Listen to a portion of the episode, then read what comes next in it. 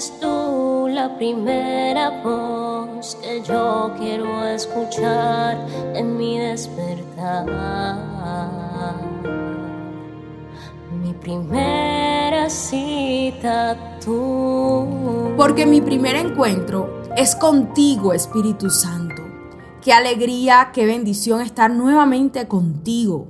Iniciamos esta nueva semana llena de esperanza, llena de amor, llena de fe, confiando que todo aquello que le hemos pedido a nuestro Padre Celestial, hecho está. Mi nombre es Isabela Sierra Robles y te doy la bienvenida a un nuevo encuentro devocional. Esta semana vamos a continuar hablando acerca de la verdadera adoración y por eso quiero que vayas conmigo a la palabra que está en Juan 15, versículo 5 y dice, ciertamente yo soy la vid Ustedes son las ramas. Los que permanecen en mí y yo en ellos producirán mucho fruto, porque separados de mí no pueden hacer nada. Y en este día, quien te está hablando directamente en la palabra es el Señor Jesucristo, haciendo un ejemplo o una ilustración donde Jesús, el Señor, es ese árbol y nosotros somos las ramas. Y yo quiero que nos preguntemos algo en esta mañana, recordando un poco las clases de naturales, y es, ¿puede una rama sobrevivir sin estar pegada al árbol? ¿Puede una rama recibir minerales, alimento, sin estar pegada a la raíz, al tallo? No puede.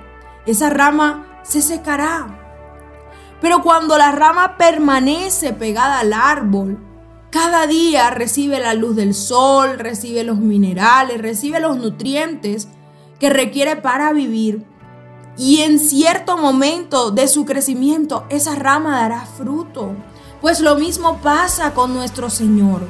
Cuando permanecemos en Él, cuando tenemos una relación estrecha con el Señor, cuando le adoramos, cuando le bendecimos, cuando le exaltamos, cuando le glorificamos, cuando le damos gracias nos estamos nutriendo en Él.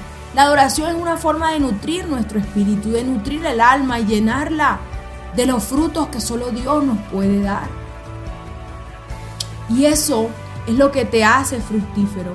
Porque siendo parte de la vid, porque siendo parte de Cristo, nosotros podríamos ser esas ramas que no dan fruto o esas ramas fructíferas. Pero déjame decirte que en manos de Dios puedes dar fruto si permaneces pegado de Él, si permaneces adorándole a Él. Porque finaliza el versículo de hoy diciendo, porque separado de mí no puedes hacer nada. Yo te invito a orar en esta mañana y decir, Señor, separado de ti, separada de ti, nada puedo hacer. Ayúdame, Padre Celestial, a permanecer en ti. Espíritu Santo, guíame a toda verdad. Guíame a esa relación correcta con el Señor. Guíame a esa verdadera adoración. Porque ciertamente quiero que mi vida produzca fruto. Dios te bendiga.